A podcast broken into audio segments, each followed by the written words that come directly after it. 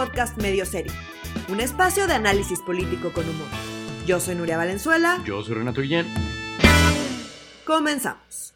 Hoy vamos a hablar de la inesperada pausa a la ley de outsourcing, el tropezón de la ley Bonilla, la extraña presencia de grupos evangélicos en Jóvenes Construyendo el Futuro y la decepcionante designación de la nueva ministra a la Suprema Corte de Justicia. Así es, una semana variadita, yo creo ligeramente, insisto, vamos como dos semanas tranquilas después de dos semanas de locura Sí, sí, sí. Entonces ahorita no estamos tan enojados, estamos como, bueno, ¿de qué Estamos- hablaremos hoy? yo estoy triste, yo, Yo- estoy triste. Yo ya sabía, pero bueno, yo sé de qué estás hablando, pero- pero... uno que es apocalíptico y entonces cuando las cosas salen bien se sorprende y cuando las cosas salen mal dice, se los dije, entonces no hay manera de fallar en este, en este sentido. Mm. Pero esta semana tenemos bastante tema eh, entre legal y legislativo, ¿verdad? Así es, creo que todos nuestros temas son legales. Son y legales y legislativos. legislativos. Empezamos con el outsourcing, como le dicen en inglés, a la subcontratación, ¿verdad? que es como el español es un idioma tan bonito. Ah, no sé. Pero eh, fue muy extraño porque, eh, bueno, le- le- estamos enterados todos que había una, que Calderón eh, le- eh, puso una ley que en el- acerca del outsourcing, ¿no? O sea, como que es que una empresa te subcontrate a través de otra empresa, ¿no es cierto? Así es, o sea, si yo te quiero, yo Nuria quiero contratar a Renato, Ujú. entonces en vez de contratar directamente a Renato, contrato a otra empresa y esa empresa te contrata a ti. Es una especie de triangulación Sí. que te permite ahorrarte un montón de impuestos. Durante la- mucho tiempo se dijo eso, exactamente. Ajá. Que era una ley calderoniana que iba a afectar al- a la recolección de impuestos, etcétera, etcétera. Y entonces se, en, en comisiones, eh, en, en cabeza- en la comisión de trabajo encabezada por Napoleón Gómez Urrutia, quien me caga que le diga Napito, pero bueno, este, porque también es muy cariñoso como por una limaña de ese tamaño, Napito, mis pelotas, pero bueno.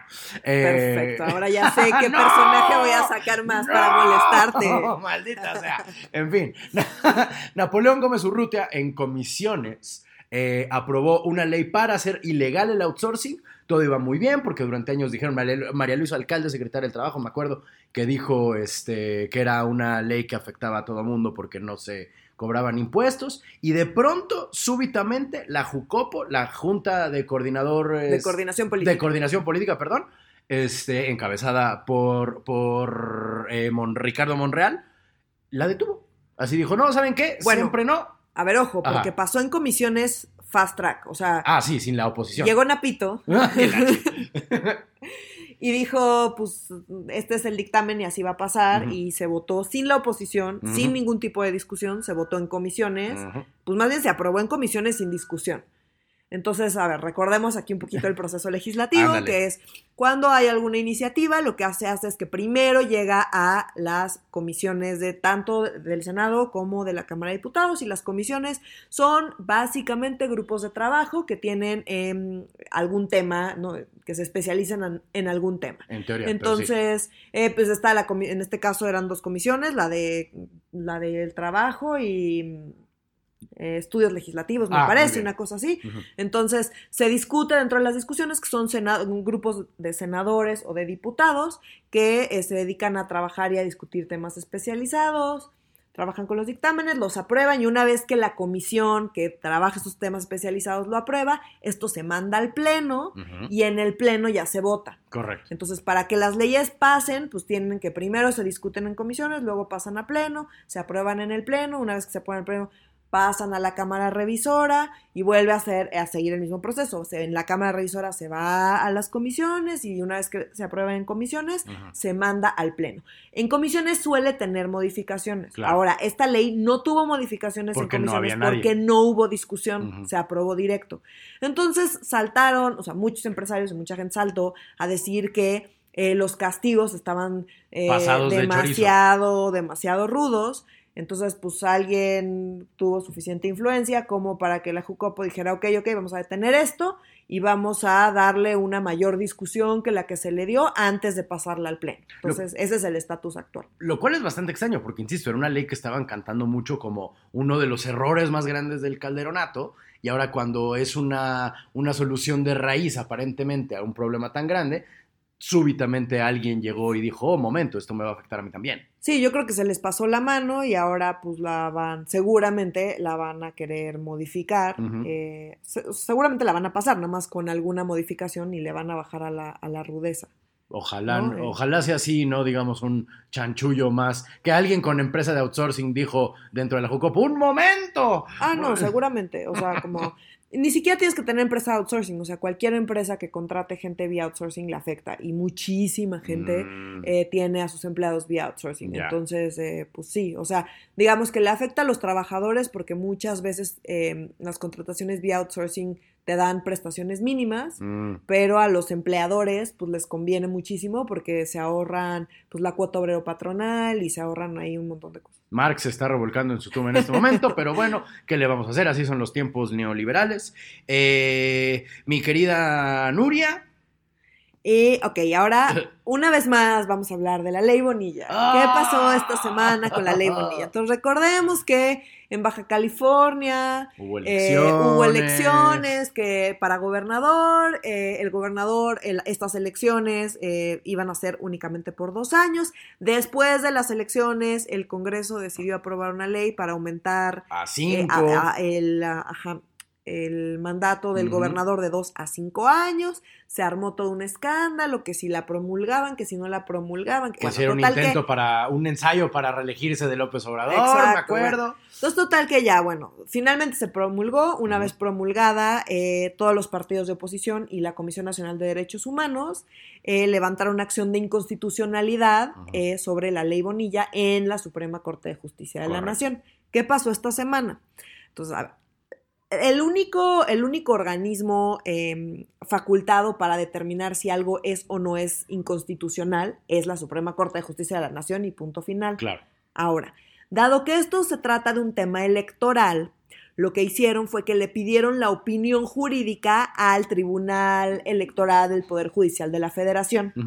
¿Por qué? Porque el Tribunal Electoral del Poder eh, Judicial de la Federación es, digamos que son los abogados expertos en materia electoral. Claro. Entonces, ellos no pueden definir, ojo, no, ellos no pueden determinar si algo es inconstitucional o no, eso solamente le corresponde A la a Suprema la Corte. Suprema Corte de Justicia, pero sí pueden emitir una opinión jurídica, dado que ellos son los expertos en materia electoral. De hecho, la Suprema Corte les pidió este consejo, ¿cierto? o sea, Ajá, no fue de su entonces- ronco pecho. Esta semana eh, se, se juntó eh, la Sala Superior del Tribunal Electoral y por unanimidad eh, decidió, bueno, no, te digo, no pueden decidir sobre la inconstitucionalidad, insisto, pero emitieron la opinión de que, por unanimidad, de que efectivamente la ley Bonilla es inconstitucional. O sea, que desde su perspectiva, desde su entender, desde su conocimiento del tema electoral, les parece que la ley Bonilla es inconstitucional. Le mandan la opinión jurídica a la Suprema Corte de Justicia para que la Suprema Corte de Justicia tome esta opinión, eh, digamos que viene de abogados expertos en materia electoral en cuenta y emita su respectiva resolución. Entonces, pues bueno, digamos, Es como cuando... se ve complicado que dado que por unanimidad el Tribunal Electoral determinó que pues ellos consideran que es inconstitucional, que la Suprema Corte diga, no, pues nosotros creemos que, Que sí, que sí es que sí es constitucional. constitucional. Está difícil. Está difícil que pase. Pero mira, hemos vivido cosas mucho eh, que están en el mismo nivel de no puede ser que pase y termina pasando. Yo la neta no creo que pase, o sea, sí también me parece Sí, que está, muy, muy, difícil. Sí, muy difícil. Que en este caso, casi que creo, casi que me uniría al coro de locos que dicen que sería esto un ensayo de López Obrador para reelegirse. si la Suprema Corte de Justicia dice no saben que si es constitucional, como que ahí yo me sacaría un poco de, de onda. Pero la verdad es que lo tenemos diciendo un rato. No sé si, si, si, lo, si lo hemos hecho con suficiente ahínco, pero que se ve difícil que la ley pase, ¿sabes? O Sí. sea que desde el principio la ley se veía como que nació muerta y como que tenía que ser promulgada para que se pudiera ejercer una acción de inconstitucionalidad, ¿te acuerdas, Ajá, no? ajá. Como es uno de esos momentos que a la gente se le dan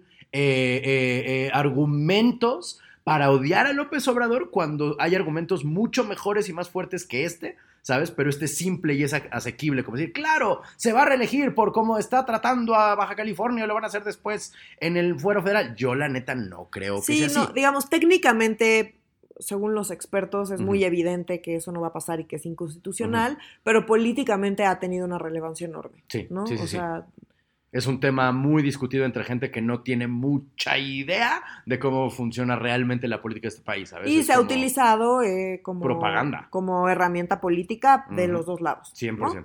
De los dos lados. ¿qué sí, sí, sí, o sea, tanto de Morena como de la oposición. qué espanto, qué horror. Cuando algo puede ser usado de los dos lados es que sí está para llorar.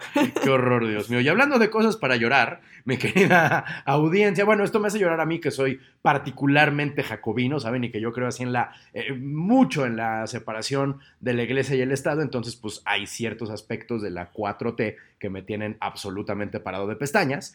Esta es una de ellas, ¿no? Es un, es un artículo de Animal Político que dice, nada más escuchen la cabeza, nada más escuchen el, el encabezado. Evangélicos dicen que enseñan valores a becarios del gobierno.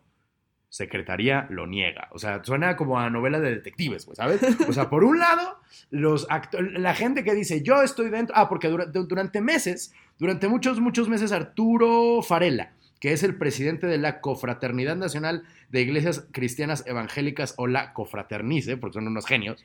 que ya habíamos hablado ya de habíamos ellos. hablado de ellos mucho. Sí, sí, sí. La Cofraternice llevaba meses diciendo, vamos a darles valores nunca dijeron cristianos evangélicos, pero era obvio que eran valores cristianos evangélicos, a los jóvenes dentro de esta 4T, ¿no? Como se nos, se nos manejó, se nos dijo durante un tiempo que iba a ser así, nunca fue explícito a cómo, ni a través de qué, ni en dónde.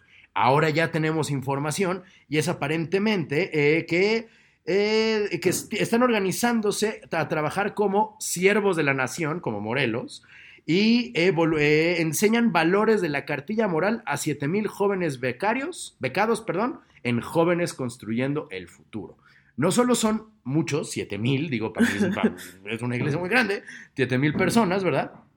Pero eh, eh, la Secretaría del Trabajo dice que esto no es cierto, ¿sabes? O sea, que no, que no se identifican planes de capacitación que tengan contenido religioso o de adoctrinamiento. Pero los adoctrinadores dicen que sí. O sea. Sí, o sea, creo que, a ver, los, el señor este lleva mucho tiempo diciendo que él está, eh, que es cercano a López Obrador y que López Obrador le ha encargado, como el tema este de, pues, no sé, iluminar a la gente con la cartilla moral o algo así. O sea, como que no es la primera vez que lo dice, ya lo sabíamos, ya había sido nota. Aquí, ¿cuál es el tema? El tema es que aparentemente lo está haciendo, está aprovechando un programa del gobierno, donde el gobierno le está dando dinero a, los chavos. A los chavos. Y a cambio de que pues, los evangélicos los, iluminen. Entonces ahí es donde ya se complica. Entonces la Secretaría del Trabajo dice, no, no, no, no, eh, todas las empresas y los... Eh, no, no, porque no son las empresas y las instituciones y que están registradas en el programa, en el programa de Jóvenes Construyendo el Futuro, todas son laicas, no hay nada de religioso, porque imagínate, eso sí sería un escándalo, ¿no? Que estén dándole dinero a la gente para ser evangelizada sería un escándalo. Pero pues ellos dicen que sí. Ellos dicen que sí. Y pues no nos sorprendería, pero yo creo que más bien pues, se, les ha de haber colado ahí en el registro. No creo que sean muy... ¿Cínicos? Eh, no, no, no, al revés. O sea, no creo que sean muy cuidadosos con el tema de sus registros y demás. No, no creo que, tengan mucho control al respecto. Entonces, pues seguramente se les fue y nadie está poniendo atención. y ahorita que pues ya se dieron cuenta que eso no, no va a salir bien, pues ya lo andan negando, vete tú a saber. Si algo hemos aprendido. O están confundidos los evangélicos, que en general pues viven un poco confundidos. Yo creo que sí, bastante. Entonces, como que quién sabe, quién sabe que sea, pero bueno, los evangélicos dicen una cosa y la secretaria del trabajo dice otra, otra, Y pues quién sabe cuál sea la verdad, pero tú escuchas evangélico y, y, brincas. si, yo, si yo he aprendido algo en este podcast, este Jóvenes eh, Construyendo el Futuro es bastante opaco, ya sabes, y ahora esto es el, ya el colmo de la opacidad, como aparte están, pues, eh, es que caramba, sí, eh, ¿qué peor eh, mezcla entre el poder político y el poder religioso puede haber? que el programa estrella de la 4T incluya también evangelización. O sea, dinero y evangelización es plata y es los narcos eso plata y plomo o plomo y con el PG es paro y evangelio. O sea, no, no. Pero yo creo que no. O sea, como que ahí sí yo yo creo que no, no es su intención. Y yo creo que la intención de López Obrador de trabajar con los evangélicos, pues sí es una onda de, pues ellos saben educar, iluminan a la gente y pues son buenas personas, desde la perspectiva de AMLO, pues son buenas personas y nos pueden ayudar acá pues a mejorar los temas morales de la sociedad. Abrazos no balazos. y destruida, o sea, como que esa parte la entiendo, creo que Jóvenes Cuestión del Futuro, en el fondo, eh, es, es, es una buena Intención. intención, y creo Claro. que, y, y- y que puede ser una buena idea, y que no dudo, y creo que hay casos de éxito, como puede haber muchos casos que no son de éxito, pues. Ojalá. Pero es un intento del nuevo gobierno y creo que sí refleja, eh, pues la- al menos las aspiraciones de López Obrador. No creo que su intención sea ver de qué manera poderle dar dinero a los evangélicos para poder evangelizar y lavar el cerebro a la gente. Yo honestamente no creo que vaya por ahí. Yo honestamente creo que sí, porque se llama diezmo. Sí, ya lo y- sé, pero- No, Digo, además, que, que eso esté sucediendo puede ser, pero a lo que voy es, no creo que esa sea la intención. Yo no dudo que las intenciones ni de, ni de Andrés Manuel ni de la 4T sean malas, pero decía mi abuelo que de buenas intenciones está empedrado el camino al infierno, ¿sabes? Y entonces esto se nota como una fábrica de piedras, así enorme y gigantesca a mis ojos. Pero bueno, vamos al tema de la semana, que no es el tema de la semana, eh, digamos, de redes sociales, sino el tema de la semana político que nos, que nos toca. La Suprema Corte de Justicia. Sí. Tan, tan, tan. Estamos, luego lo comentamos la semana pasada. Lo comentamos que, muy eh, por encima, Justo acaba de salir, era chisme todavía, ¿no? Porque Sí. grabamos los jueves Sí. y salió el viernes en la mañana, eh, López Obrador sacó la terna. Nosotros tuvimos como Eh, información privilegiada. No, ya estaba, ya estaba. Ah, ya estaba. Ah, es cierto, es cierto, es cierto. Sí, Renato. estaban trascendidos. Sí, sí, sí. Bueno, privilegiado es decir que leemos a tiempo el, el- el artículo. en este país leer el periódico está en información privilegiada. en efecto. Entonces, bueno, eh, como les dijimos la semana pasada, efectivamente la terna estuvo compuesta por Diana Álvarez Mauri, Ana Laura Magaloni y Margarita Ríos Farjat. Nunca sé si es Farjat o Farjat. creo Según que es Farjat. Ah, segundo es Farjat. Sí, no sé, ayer en la comparecencia le decían Pero igual pronunciaban mal. Bueno, no importa. no sí. sé, la, Son árabes, ¿qué importa? No, es cierto. eh, la cabeza, bueno, la eh, ahora ex cabeza del SAT. Entonces, Ajá. bueno, ¿qué pasó? Eh, esa fue la terna, las comparecencias fueron ayer miércoles, eh, duraron nueve horas en Órale. total, fueron ¿Tres aproximadamente... horas por candidato? Tres horas por ¿Por candidato. candidata más bien? Ajá, em, yo me aventé las tres comparecencias completas, Wow. sí, le dediqué nueve horas de mi vida. O sea, la semana pasada leíste el libro de Andrés Manuel y esta te aventaste nueve horas de comparecencias. Lo puse de fondo Wow. mientras trabajaba, pero, pero sí, pero Ok. sí, Y sí. todos en el canal judicial, no manches, alguien nos está viendo así. Una persona. No, había, a ver, éramos varios, éramos varios. Ta- Tal vez no muchísimos, pero éramos varios viendo las comparecencias. Entonces, bueno, em, voy a hacer un, no que sea muy relevante, pero pues, mis notas sobre la comparecencia, que sirva de algo haberme aventado nueve horas escuchando Sí, comparecencias. sí, sí, queremos el chisme, queremos Entonces, la el chisme. primera fue Diana Álvarez Mauri. Diana Álvarez Mauri es subsecretaria de Gobernación. Entonces era como, digamos, el gallo de, pues, de, de la secretaria de Gobernación. De que- Olga. Que pues es medio de, de chocolate. Pero bueno, Olga, recordemos, eh, Olga Sánchez Cordero fue eh, ministra de la Corte. Bueno, es, Es ministra en retiro, ministra porque en retiro, recordamos porque no que lo acaba. ministro no se te quita nunca. Correcto. Entonces, bueno, Diana Álvarez Mauri fue muy criticada desde que la hicieron eh, subsecretaria, porque en su perfil de LinkedIn dice algo así como experta en transmisión de energía cósmica. Ah, hija de su madre. Entonces, no se han dejado de burlar de la Pues mujer desde, pues o sea, nunca. Y apareció en la terna, como dijimos, de relleno. Sí. Entonces fue la primera en eh, dar la comparecencia. Sinceramente, Ajá. yo lo único que había escuchado eran críticas. Eh, experta en transmisión de energía cósmica, suena súper mal. Me esperaba lo peor. Y Que entrara con un sinceramente, turbante, con eh, su bola de cristal. dado las muy, muy, o sea, hay que aclarar, las muy bajas expectativas que yo tenía sobre esta mujer, Ok. la verdad es que hizo su tarea. Mm. Le dio la vuelta a varias de las preguntas, eh, pero pues fue suficientemente clara, se ve que hizo su tarea, contestó las preguntas, eh, insisto, lo hizo mejor de lo que yo esperaba, Ya. sinceramente. Ella sabía que no iba a quedar, todo el mundo sabía que no iba a quedar, estaba de relleno. Lo hizo mejor de lo que yo hubiera esperado. Ya. Porque, pues, en- si ya sabes que no vas a quedar y si te atreves a poner experta en transmisión de energía cósmica, pues yo sentí que pues, esto iba a ser un circo y no lo fue. No lo La fue. verdad es que fue bastante digno. Wow. O sea, felicidades por superar las expectativas bajas. ¿no? wow, qué bonito. sí. Tengo una medalla de chocolate o algo así. Ok. Wow. Después vino eh, Ana Laura Magaloni Ajá. y estuvo, estuvo increíble su comparecencia ¿Por qué? porque fue muy chistoso, porque llegó un punto donde, o sea, es una mujer que sabe muchísimo. ¿no? Y, y- y que lleva estudiando eh, la justicia en este país por mucho tiempo, desde, muchas, desde muchos lados, desde muchas perspectivas, tiene mucha experiencia en muchos lados. Todo el mundo decía que era la más preparada de toda la terna. Es brutal. Y se notó en la comparecencia. Fue una comparecencia muy bonita porque de repente ya los, ya los senadores empezaron a preguntarle, "Y, pero ¿y cómo resolvemos la justicia? Pero ¿y dónde está el problema?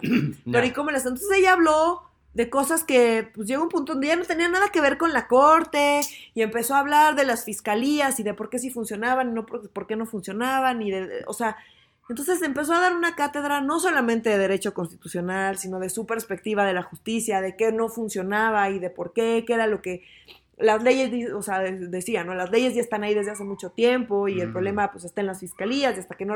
Entonces aventó un buen rato hablando de fiscalías que pues realmente no, no tenía tanto que ver con la corte. Entonces fue muy raro porque la bombardearon de preguntas, todos los, los senadores tomaban nota.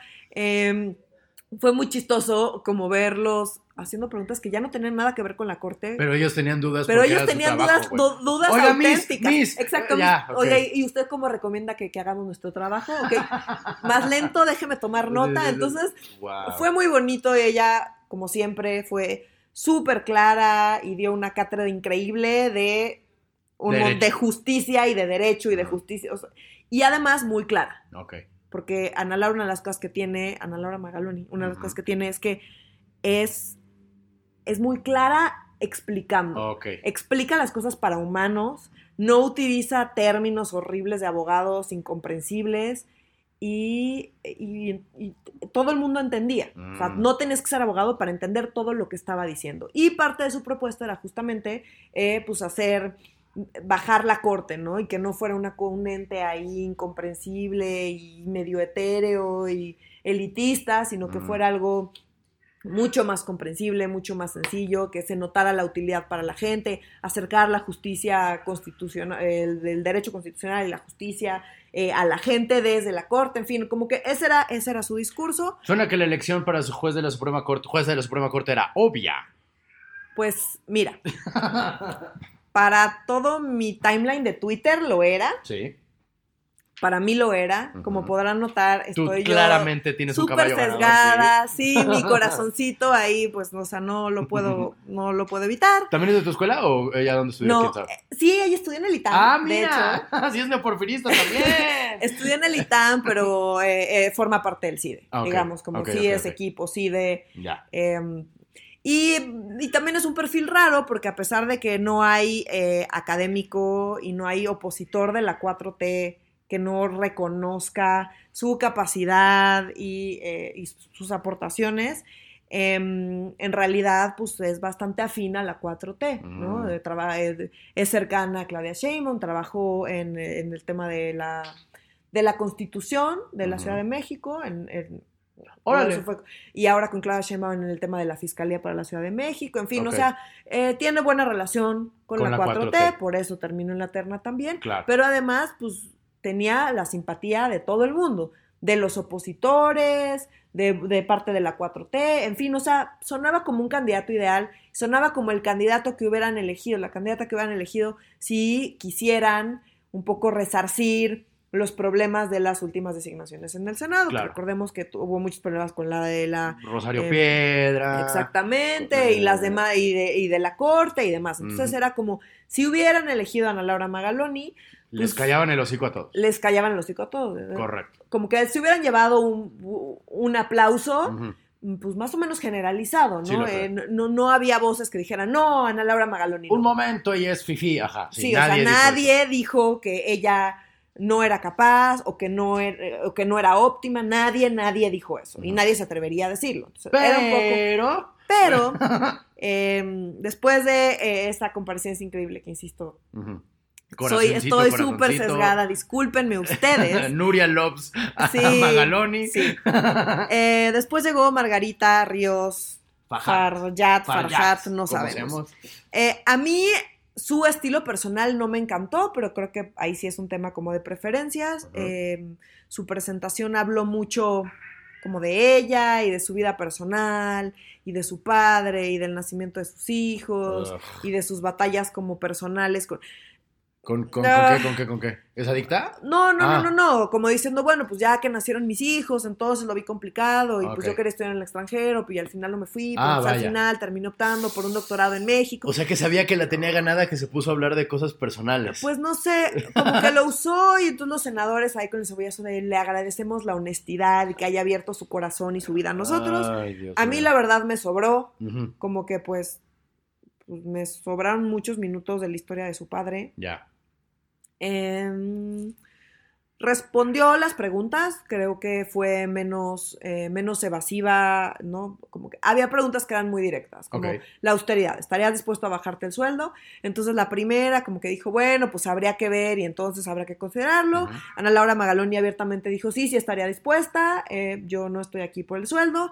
Em, Margarita Ríos Farja también dijo que ella estaría dispuesta, o sea, como que fueron respuestas em, un poco más directas a algunas de las preguntas, eh, no, no le dio tanta vuelta como, como la primera.